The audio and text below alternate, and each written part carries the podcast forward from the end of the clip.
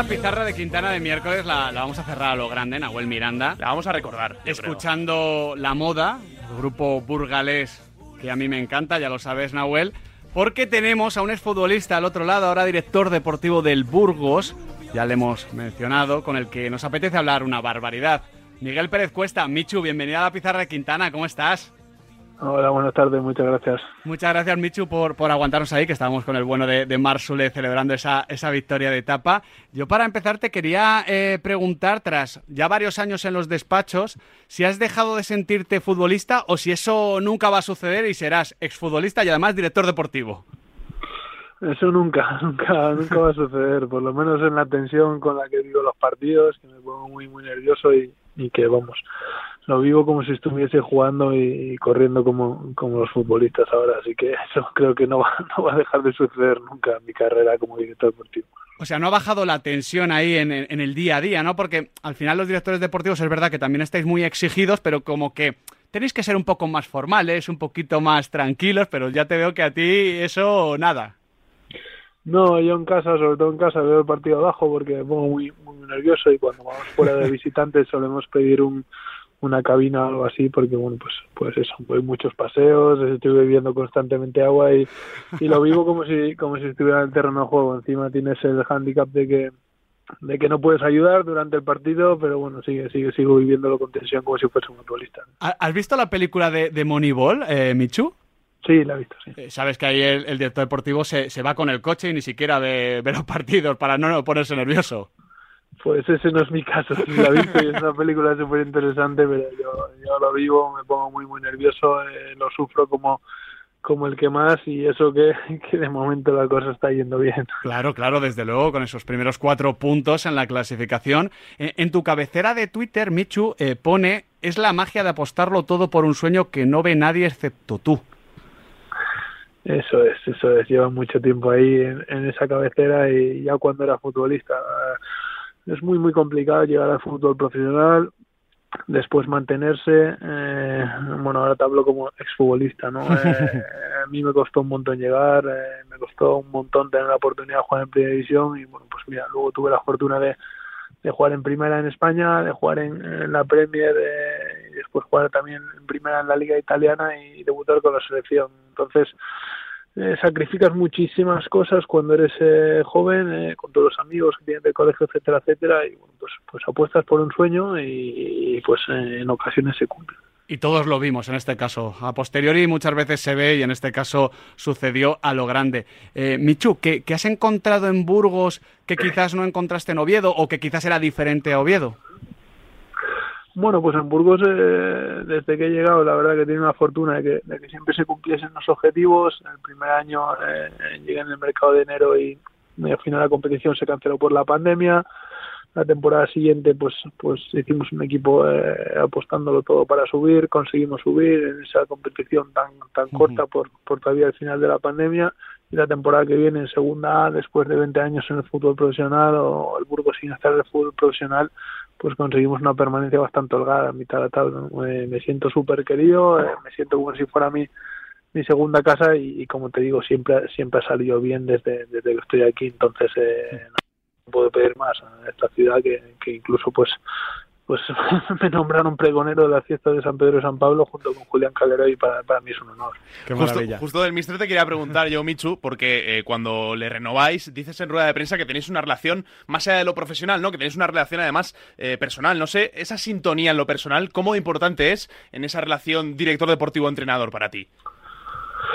Para mí es la clave, para mí es la clave. Yo lo tuve como, como segundo entrenador eh, de, Fernando Hierro en el Real Oviedo, mi último año como futbolista, y después ahí pasé muy rápido a los despachos y ya lo conocía personalmente, ¿vale? Eh, creo que la clave entre Julián Calero y, y Michu, eh, entre la relación de eh, entrenador-director deportivo aquí en el Burgos, es que eh, los dos dejamos trabajar al otro, ¿vale? Hay veces que, que puede haber algún conflicto, etcétera, etcétera. Además tenemos una relación de verdad personal muy, muy buena pero él no se mete en mi parcela, evidentemente está todo consultado, está todo consensuado y me, me, me comenta plan de partido, me, me, me, comenta todo, ¿no? Pero yo tampoco me meto en la suya, yo lo dejo trabajar, confío muchísimo en él, él entiendo que confía mucho en mí y bueno, pues para mí es un, es un lujo estar trabajando con él. Ahí se ven los resultados de, estas dos temporadas y esta que empezamos ya es, ya es una, una tercera y bueno, pues, pues es difícil también, ¿no? Eh, en un proyecto estar tanto tiempo, sobre todo el entrenador que está mucho más expuesto, pero bueno, con él tengo una relación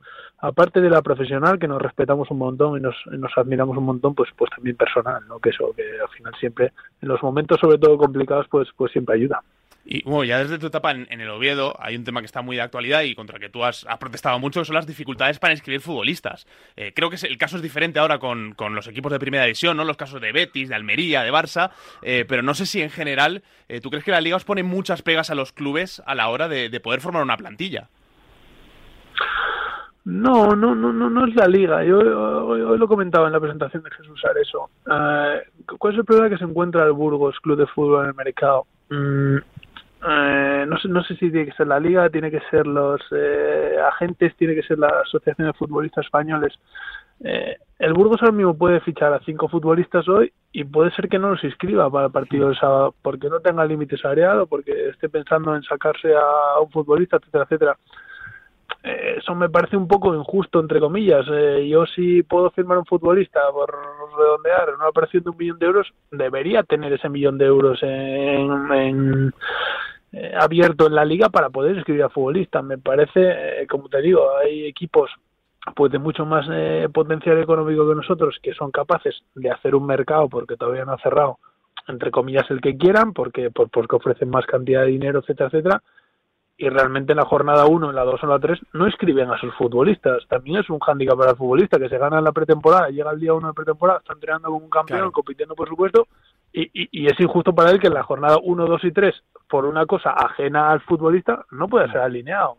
Me parece un poco injusto porque esos equipos pueden seguir firmando. A pesar de no poder inscribir a futbolistas que ya tienen en su plantilla y que llevan entrenando toda la pretemporada, pueden seguir firmando. Entonces, no, sé quién tiene que regularlo, no sé qué se puede hacer, pero y yo como Burgos pues tengo que esperar a que equipos de primera división que, que, que tienen más de 25 futbolistas o que están excedidos del límite salarial pues que vayan mm. soltando soltando a un futbolista que me pueda caer a mí por el perfil de equipo que somos entonces yo creo que eso no sé quién pero alguien debería regularlo o el mismo agente cuando llega a firmar en el Fútbol Club Barcelona o en el equipo que sea y ahí mira yo pacto estas condiciones pero usted tiene 48 horas para inscribirme en la, plantilla porque si no está perjudicando a mi futbolista que a lo mejor las tres primeras jornadas no las puede jugar. Totalmente Michu, me, han dicho, me han dicho eh, que, eres un director deportivo algo diferente en cuanto al trato con los futbolistas, no solo por tu pasado reciente, sino también incluso por, tus relaciones eh, directas en, operaciones mm, y, no tanto con el representante, ¿no?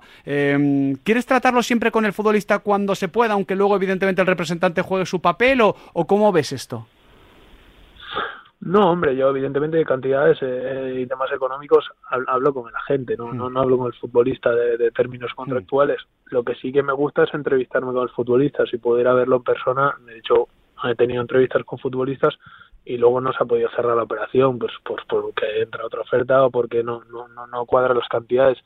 Yo esto lo veo y creo que empatizo mucho con el futbolista porque hace dos días estaba en la silla de enfrente y he sido futbolista reciente pero a mí me gusta conocer a futbolistas. Nosotros en el perfil de equipo que somos, como Bruce Club de Fútbol, eh, que tenemos un límite salarial muy bajo y de los presupuestos más bajos de segunda lo que no podemos equivocarnos es, en las personas. Tenemos un vestuario que es como una familia, que es la clave del éxito que, que está teniendo, o por lo menos de la consecución de los objetivos, y ahí no podemos equivocarnos.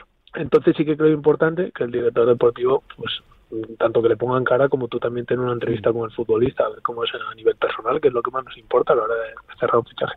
Eh, ligando el Michu director deportivo con el Michu exfutbolista, hace eh, nada, un par de días se cumplían 10 años de tu debut en la Premier, ¿no? De aquella temporada 12-13, con 18 goles en 35 partidos, eh, cuando tenías 26-27 años, siendo líder del equipo de moda de la Premier. no sé cuánto pagaría el, el Michu director deportivo por el Michu futbolista en el momento cumbre de su carrera. Yo pagaría muchísimo, muchísimo dinero porque no me doblese el tobillo y pudiese estar jugando todavía. Yo tengo un dolor crónico ahí con 36 años que tengo ahora y oye, pues pues pues me cuesta eh, cada día eh, levantarme la cama hasta que va engrasando la, maquinaria. Me, cuesta un mundo y me considero un chico joven. De hecho, Saúl Berjón, que está con nosotros en la plantilla, es de mi edad, de mi quinta, hemos jugado juntos al Cantero Oviedo y le envidio mucho porque porque sigue jugando y está en perfectas condiciones físicas, así que ojalá pudiese yo también estar en el campo, pero bueno, no me quejo porque a pesar de haberme retirado de forma prematura, pues sigo ligado al mundo del fútbol, que es que es lo que lo que me encanta y, por lo que doy gracias a, la vida de haber tenido esta oportunidad también de seguir en el mundo del fútbol. Se nota, Michu, que te apasiones, que te hemos escuchado y te hemos leído mil veces, sabemos que, es de verdad. Eh, hace poco, sobre algo parecido, leía a, a comentar que, que él forzó un poquito la situación a nivel física y que ahora le cuesta jugar con sus hijos, que tiene también dolor crónico. Eh, a veces el futbolista tiene que parar antes de, eso o, es tan complicado que, lo aceptas y ya está?